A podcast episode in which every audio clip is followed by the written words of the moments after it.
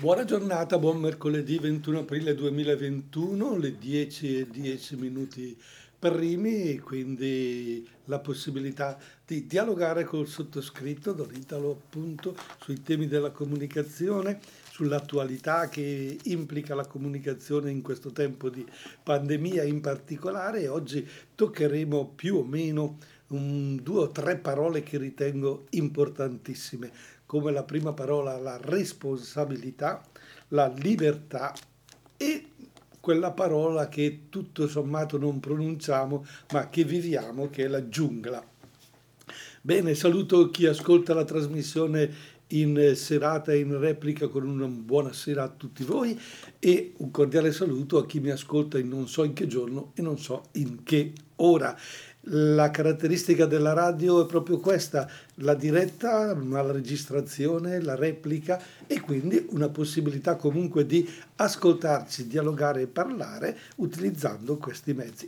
In fondo la comunicazione che cosa è carissimi, se non quello di mettere in relazione il mio io con voi, il vostro tu con gli altri con... e quindi entrare in relazione. Mai come in questo tempo di pandemia la relazione è diventata piuttosto, tra virgolette, sterile perché manca della presenza, manca del contatto fisico, manca della possibilità di stare vicini mentre ci parliamo, visto che ci possiamo ancora frequentare e che dalla prossima settimana, dal giorno 26 di aprile, eh, si entra in zona gialla, come si dice, e la comunicazione ufficiale che tra qualche ora arriverà dal Ministero, che però è già stata anticipata dai mezzi come giornale radio, internet, eccetera, nelle indicazioni fondamentali,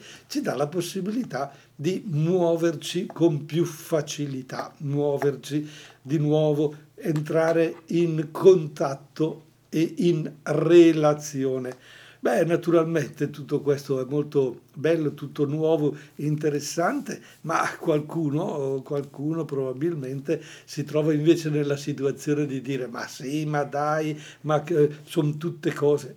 Ah sì, c'è ancora qualcuno che ragiona così, né? Che, che, è tutta una messa in scena, c'è ancora qualcuno che dice ma sì, ma in fondo i morti non sono poi così più tanti di quelli degli altri anni e ognuno, ognuno dice la sua ma che responsabilità abbiamo tra di noi, con che peso ci muoviamo, che, eh, con che cosa eh, diciamo, eh, con che convinzione facciamo delle affermazioni e eh, ci portiamo in relazione. Bene, entrare nel mondo della responsabilità è decisamente una cosa importante. E allora parto da quello che è successo nell'ultimo giorno di zona bianca in Sardegna. Un uomo dà una festa di compleanno e le conseguenze di questa festa di compleanno in zona bianca, dove tutti l'hanno interpretato come ormai tut, liberi tutti, lui muore e si contagiano addirittura 43 degli invitati. Quindi la sua vicenda nella, nella sua tragicità ci ricorda quanto sia vitale oggi più che mai il senso di responsabilità, un senso di responsabilità che mi pare sia un po' mancato ma di questa parola e l'approfondimento in particolare sulla responsabilità lo facciamo dopo aver ascoltato Alessandro Amoroso con il suo sorriso grande. Sorriso grande, Alessandro Amoroso ci ha, ha fatto una riflessione anche lei carina, interessante, che ci aiuta a capire il senso della parola responsabilità che oggi vorrei trattare con voi un po' approfonditamente. Perché? Eh, perché purtroppo troviamo eh, tanta gente che definiamo irresponsabile. Per esempio, se passi vicino a un bar, eh, visto che non si può consumare all'interno, bisogna consumare lontano dal bar, quindi c'è solo l'asporto e quando noi andiamo a prendere una pizza, per esempio, di asporto è perché ce la mangiamo a casa. Però quando uno va a prendere un caffè da asporto mica se lo va a bere a casa, se lo beve a 10 metri dal bar. E a 10 metri e 50 centimetri c'è l'amico che fa la stessa identica cosa. E naturalmente si crea quell'assembramento che la legge voleva appunto evitare, perché in fondo è l'assembramento il contagio primo per quanto riguarda la pandemia. E ce ne stiamo dimenticando anche per la bella stagione perché in fondo facciamo anche dei ragionamenti molto semplici ma a volte tanto semplici che sono banali e imprecisi. Come dire tanto all'aperto il virus non si diffonde. Tanto all'aperto si possono tenere anche distanze inferiori eccetera eccetera. Ma se ci viene data una indicazione, se ci viene detto che un certo comportamento può eh, non favorire la diffusione di questo virus, perché non l'accettiamo? Perché non eh, facciamo ascolto di questo e diciamo, eh, ma io ho bisogno della mia libertà. Ecco qua l'altra parola che va eh, per qualcuno in opposizione alla parola responsabilità. E allora uno dice, prima io, poi vediamo. No, la parola responsabilità ci porta ad una situazione davvero interessante. Quindi la pandemia non si può vincere senza un'etica all'altezza della sfida, un'etica nella quale ognuno è chiamato a rispondere delle proprie azioni dei loro prevedibili effetti, delle possibili conseguenze. Ecco la responsabilità che, della quale ciascuno di noi deve farsi carico. Ognuna delle nostre azioni, quindi quella che noi andiamo a definire la nostra libertà, io sono libero, nessuno mi deve costringere, devo poter fare questo o quello, devo poter acquistare, devo poter andare a fare la spesa, devo, posso, ecco, ecco, devo essere libero di muovermi. No, attenzione, dobbiamo rispondere delle nostre azioni che possono creare degli effetti particolari nei confronti degli altri le possibili conseguenze delle nostre azioni le dobbiamo assolutamente considerare. Quindi, se si è chiamati a proteggersi dal Covid con i dispositivi individuali, con i vaccini, per rispetto non solo di se stessi, ma anche dell'altro, della comunità di cui si fa parte. Quindi questi obblighi che noi non vorremmo mai accettare eh, essere obbligati a fare una cosa, vedi per esempio l'obbligo del vaccino che ha creato addirittura una situazione di gente che dice no, io non lo faccio, io non lo farò mai, devo essere libero di scegliere, datemi la possibilità. E eh no, qui viene detto con chiarezza che se non fai il vaccino rischi di essere un, eh, un possibile contagiatore del virus e quindi ti, ti viene chiesto di fare.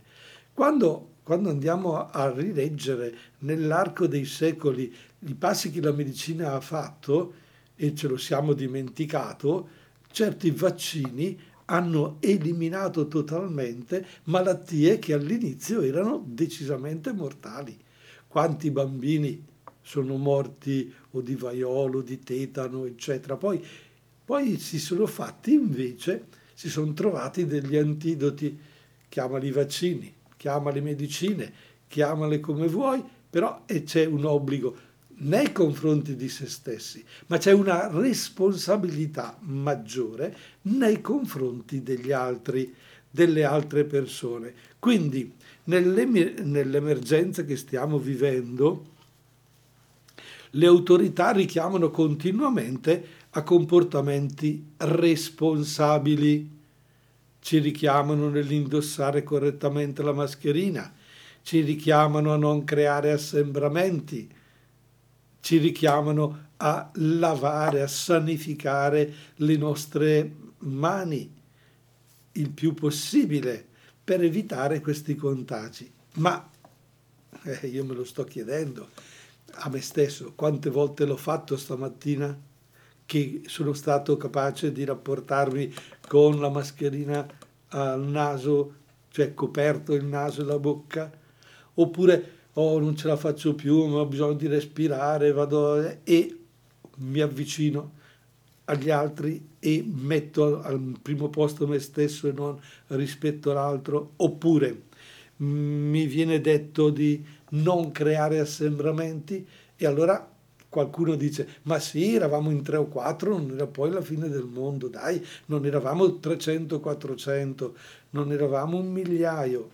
Ecco allora l'assembramento che misura nella mia testa la che responsabilità ho nei confronti degli altri. Se mi incontro con una persona il metro lo rispetto due metri quando si è in tre o in quattro e sempre bisogna stare un pochino più lontani. Eh lo so quando c'era la possibilità di stare vicini, ci evitavamo. Adesso che ci si viene chiesto di tenere una certa distanza, non ne siamo più capaci. E qualcuno dice, eh caspita, vige la legge del Martin contrare.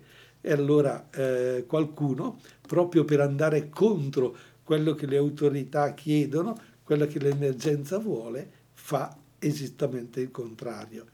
Ritornando al fatto per esempio della Sardegna, quella persona che ha fatto la festa di compleanno probabilmente pensava di fare una cosa bella, dice ormai ci siamo, va bene, dai, lo posso fare, lo faccio, ma non ha rispettato quelle regole minimali che abbiamo detto ci vengono ancora dette perché non ne siamo assolutamente usciti. Come non è detto che una volta fatti tutti i vaccini, la cosa si è sistemata. Perché? Perché questi vaccini, tutto sommato, sono stati creati in così breve tempo e avranno bisogno nello spazio o nell'arco di un anno o due magari di essere corretti e quindi questo Covid-19 sarà poi finalmente debellato, come dice qualcuno nel 2022.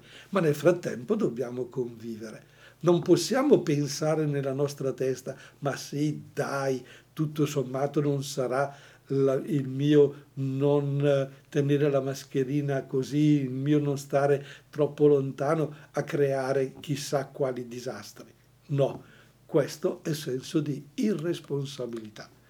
Andiamo ad ascoltarci la rappresentante di lista con Amare, la rappresentante di lista con Amare, una canzone che abbiamo ascoltato a Sanremo 2021 e alle 10.30 di mercoledì 21 aprile 2021 vi dimostro che sono in diretta, do a voi la possibilità di comporre lo 030 27 31 444, di intervenire, magari di raccontarmi o di raccontarci e di dire se abbiamo vissuto e abbiamo così toccato con mano dei momenti che ci hanno fatto arrabbiare perché non c'è stata responsabilità da parte delle persone, oppure il contrario, quando invece abbiamo toccato con mano che alcune persone hanno agito e parlato prendendo posizione nei confronti della responsabilità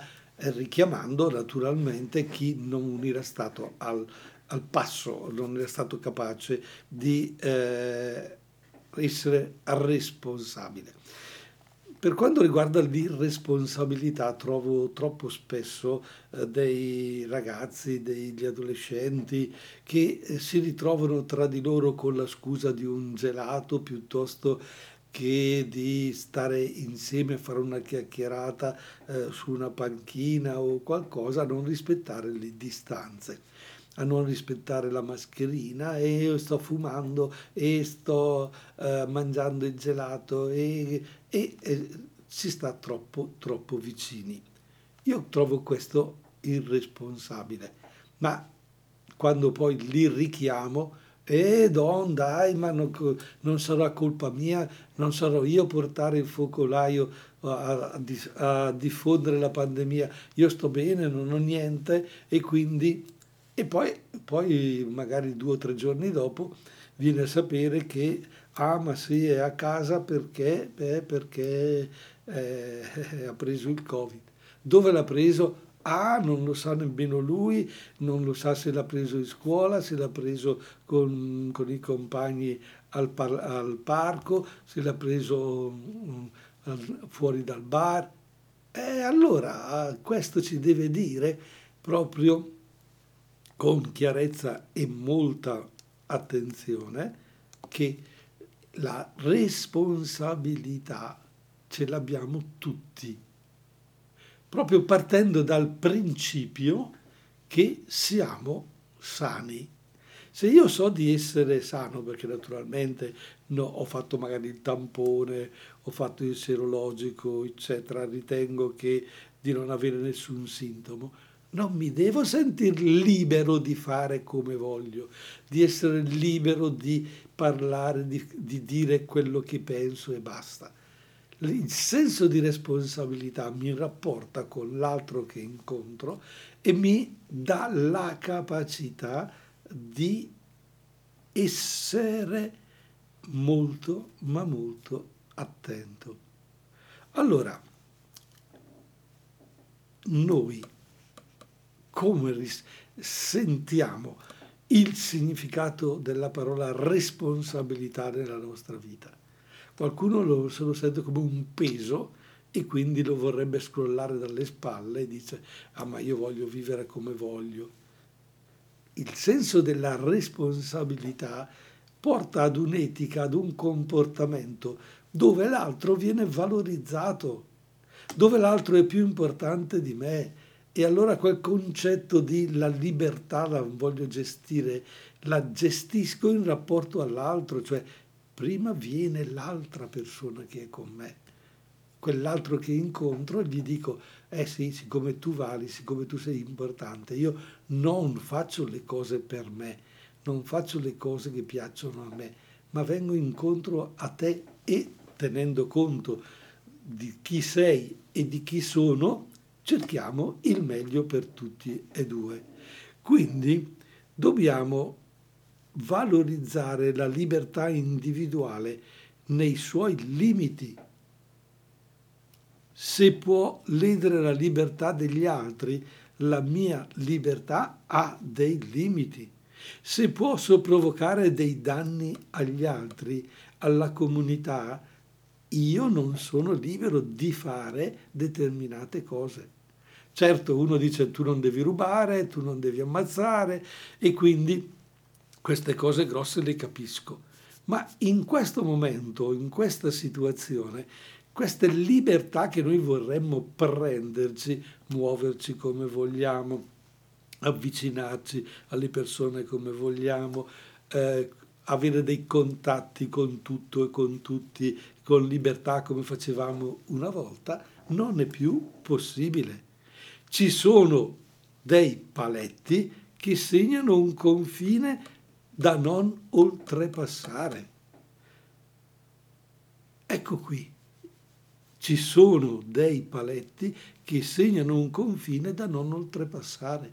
Quindi la nostra libertà ha dei paletti, ma non perché ci proibisce, perché questi paletti ci danno la possibilità di una vita più dignitosa, ci danno la responsabilità di una vita più eh, corretta.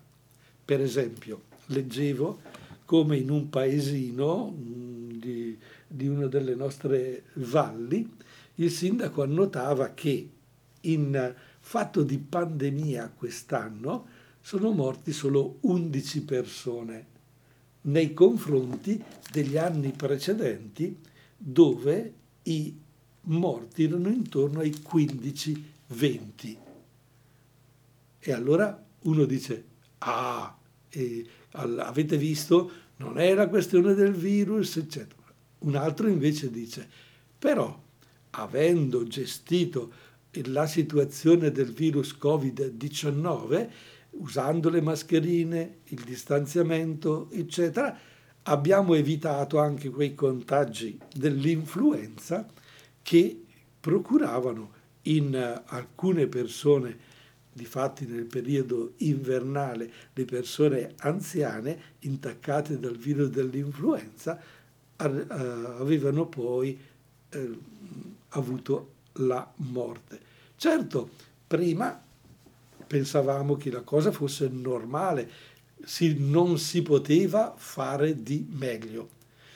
L'uso della mascherina, l'uso del distanziamento, l'uso della sanificazione delle mani ha portato invece ad una minore diffusione dello stato influenzale durante l'inverno. Questo cosa ci fa dire con responsabilità?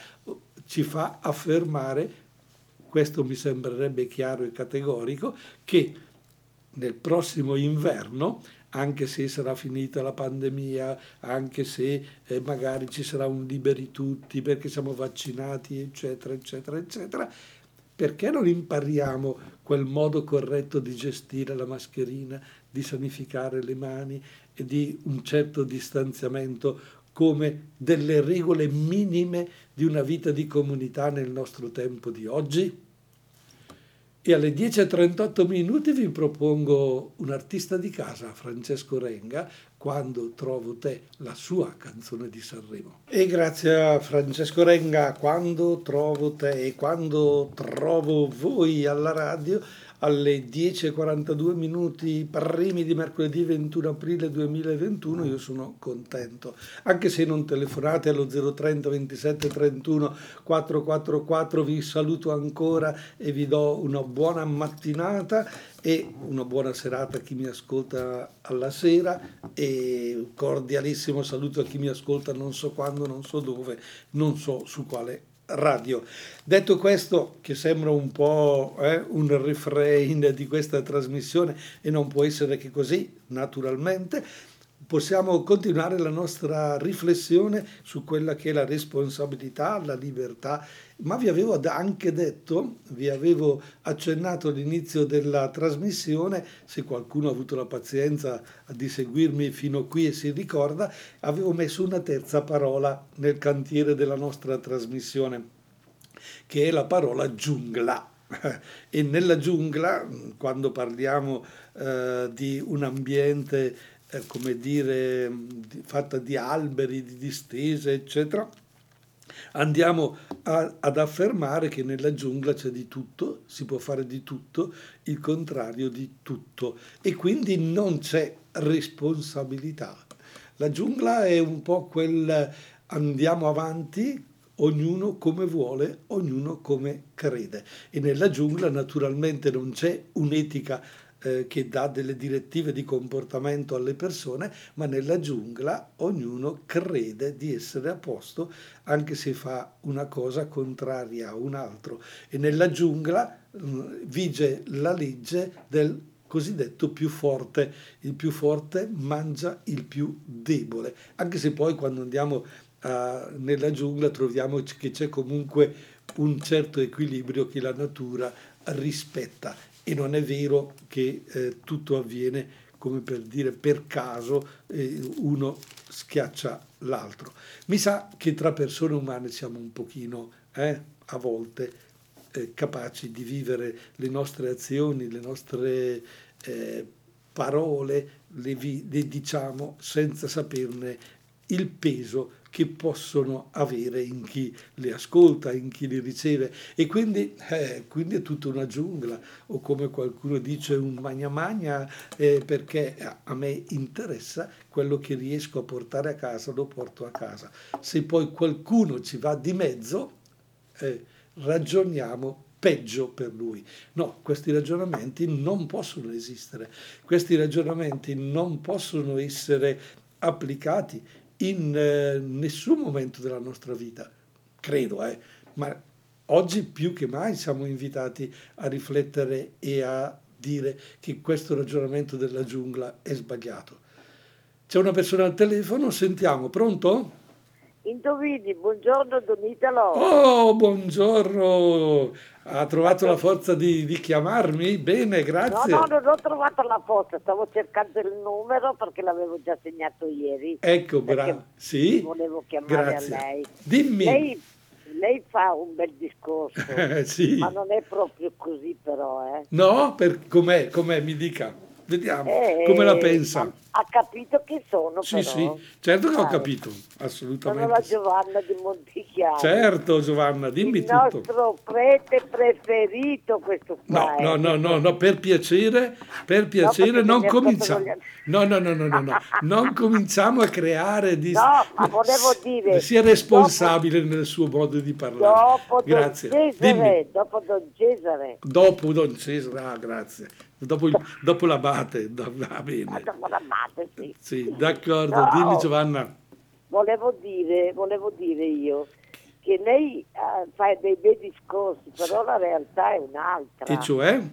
E cioè perché io eh, de- de- neanche l'anno scorso ero così, ma sono depressa quest'anno perché la cosa non, non- non cambia. Eh. che, eh, Sì. lei, lei che dice? No, d'accordo. Allora, attenzione, io capisco che una persona in questo momento può dire, caspita, mi hanno detto che ce la facciamo, che ne usciamo, che eccetera. Eh. Però eh, è chiaro che eh, qualche spiraglio lo vede, signora Giovanna, lo vede Io no, po'- io no, niente, io non vedo ancora la luce. nessun spiraglio secondo lei, cioè No, praticamente in questo periodo mh, sono dei tentativi secondo lei che il governo sta facendo ma non portiamo a casa niente o poco, No, no, proprio niente. Proprio niente. Niente. ho capito. Siamo, siamo io almeno, io poi sono anche um, abbastanza negativa nella Mm. vita. perché Ah, quindi lei neanche- vede sempre il bicchiere mezzo vuoto, non quello mezzo pieno. Bravo. Certamente. Allora, allora, io credo, credo che proprio dipenda anche da come guardiamo le cose. Se io, Eh. se io parto con il principio, come lei sta dicendo, che aia, qui non ci siamo, non ne usciamo, eccetera, eccetera, è chiaro che l'oggi sarà triste, il domani sarà peggio. Perché comunque, perché comunque eh, se io ai miei occhiali metto uno, le lenti antisole e piove, vedo ancora di meno. Se tolgo gli occhiali da sole in una giornata di pioggia, vuol dire che vedo, ve- vedo meglio. Ecco, proviamo a togliere questa depressione, cioè proviamo a dire, però, fammi capire quali sono i lati positivi della cosa. Per esempio, per esempio, se non si fossero fatti i vaccini, se non si fossero fatte determinate scoperte, se non si, eh, eh, non si eh, fosse messo la mascherina, eccetera, cosa ne sarebbe stato? Sarebbe stato Però- ancora un disastro maggiore. È un disastro maggiore. Allora, vediamo il lato positivo, e cioè che qualcosa è stato fatto, ma che non possiamo, non possiamo fermarci di fronte a questo. Allora io dico, signora Giovanna, eh, in un anno, un anno e mezzo, qualcuno vorrebbe, più di un anno, direbbe, eh, ma dovevamo essere un pochino più avanti, dovevamo già aver risolto determinate cose. Però siamo di fronte ad una pandemia mondiale, mondiale. Siamo di fronte certo, certo. ad una cosa che nessuno mai aveva visto in questa sua forma. E quando andiamo a chiedere ai medici il discorso dei vaccini dicono per fortuna ci sono e noi gli andiamo a dire come per fortuna? Qualcuno è morto per il vaccino qualcuno sta malissimo per Eh, il vaccino eh, perché eh, cosa, eh. cosa mi dite? Eh però dice però, però su milioni di vaccini abbiamo avuto alcuni casi la medicina purtroppo non è, non è Eh, la scienza eh, eh, esatta. Prego. ma se in mezzo a quei pochi casi c'eravamo io e lei, Eh, lo so, eh, lo so, lo so Giovanna, questo è il problema. Son ben- sono d'accordissimo, però lei crede di vivere sempre, io no. no, Io ma sono no, pr- ma anzi, Ah, eh. purtroppo io ho una, la mia veneranda età che è 73 anni, Bene. io ho già dato, sarei già pronta per andarmene via. E allora perché vive, perché allora vive con eh, depressione questi momenti? non lo so, no, ecco. è vero, ha rag- lei ha ragione. E, questo, però... questa è la responsabilità, abbiamo la eh. vita, dobbiamo gestirla. Ma anch'io, eh, quando parlo con le persone, dico con serenità, anch'io quello che ho dato, l'ho dato. Però nello stesso tempo sono pronto, sì, a, a, morire, tra virgolette, no? cioè sono pronto a finire la mia vita perché dico ok, sono arrivato a 70 anni, in agosto sono 70, dico ok, Però... no, non avrei mai pensato di arrivare ad un'età di questo genere. Infatti. Eh, e, e, e dico, ci sono arrivato. Allora la tentazione è quella di dire basta, non faccio più niente, mi siedo. No, ma io faccio vero, il contrario. È, vero. È, è, proprio così, Don Italo. Io a volte dico no, basta, io bene non sì. ne faccio più a nessuno perché mi sono stufata. Invece dopo se vedo una persona che, che insomma, ha, bisogno, parto subito, ho dimenticato quello che ho detto prima. Brava, perché? Perché abbiamo dentro di noi un senso di responsabilità certo, che va certo. oltre noi stessi, oltre il nostro piccolo mondo, perché non siamo soli non siamo soli sì, e, qui, vero, e, quindi la pandemia ci ha fatto riscoprire anche un po' di più gli altri che avevamo un pochino lasciato perdere perché sì, la, la, società si è creato un individualismo enorme. Oh, sei contento tu, c'hai la macchina tu, c'hai il lavoro tu, c'hai la... bene, gli altri e gli altri si arrangino, ci hai pensato tu, l'hai vero, fatto. È vero, è no, vero. no, la pandemia ci insegna che abbiamo una dimensione decisamente comunitaria. Poi io come prete, come chiesa, figuriamoci, certo. crediamo assolutamente questo. Se poi Gesù Cristo ci ha detto che l'altro è più, che tu Giovanna sei più importante di, di Don Italo, della vita di Don Italo, tu dovresti essere più importante del, del, di, di se stesso, questo è veramente allora in questa situazione una responsabilità ed una visione di vita molto ma molto bella. Pensi, pensi Don Italo che sì. io ho, ho, tre figli, sono bravi. Sì. Io, guarda, Bene. La cosa più orgogliosa che posso avere nella vita è che ho cresciuto tre figli che sono dei bravi, bravissimi ragazzi. Ma lei crede che sia, che sia colpa sua, colpa tra virgolette, che sono bravi?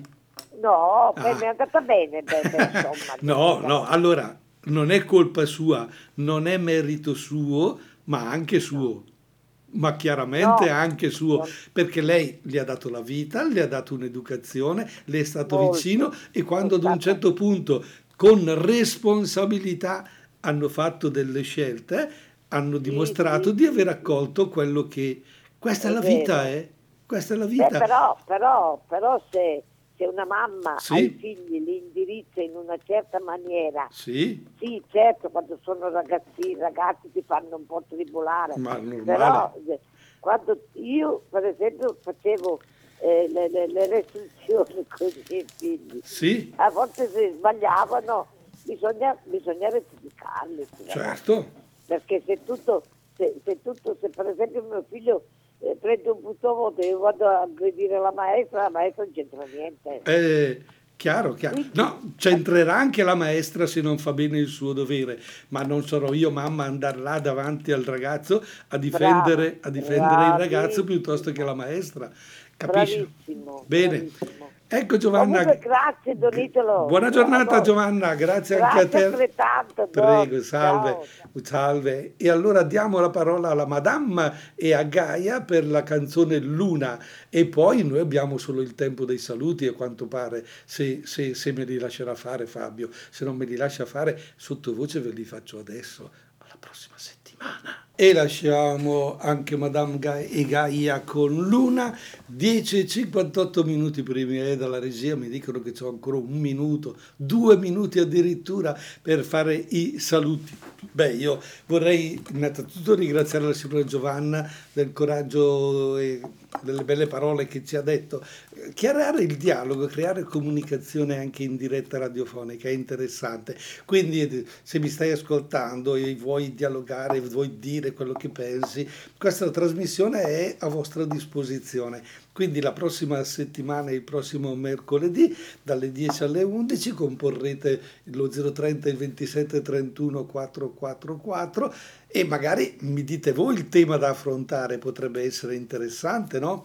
Anziché arrivare io in studio con un qualcosa di preparato, lo iniziate voi, mi stimolate, come si dice, e mi date la possibilità con voi di fare un percorso nei, nei vostri ragionamenti. Quindi io non ho la pretesa di dare risposte, eh. con questa trasmissione ho la pretesa solo ed esclusivamente di mettere sul tavolo con voi alcuni argomenti, di trovare delle piste per affrontarli e quindi come oggi abbiamo toccato il tema della responsabilità, l'abbiamo rapportato al suo posto che è la giungla e abbiamo nello stesso tempo detto che responsabilità e libertà non sono due cose opposte, io non sono libero di fare quello che voglio, ma devo essere libero nella responsabilità e quindi come dice la nostra trasmissione non posso andare avanti solo ed esclusivamente col mio io e neanche soltanto con il mio io e il tu ma anche con un noi un noi che magari la pensiamo allo stesso identico modo ma in rapporto anche ad altri che la pensano diversamente. E con questo Fabio mi toglie la voce e io vi dico alla prossima settimana e grazie grazie di avermi sopportato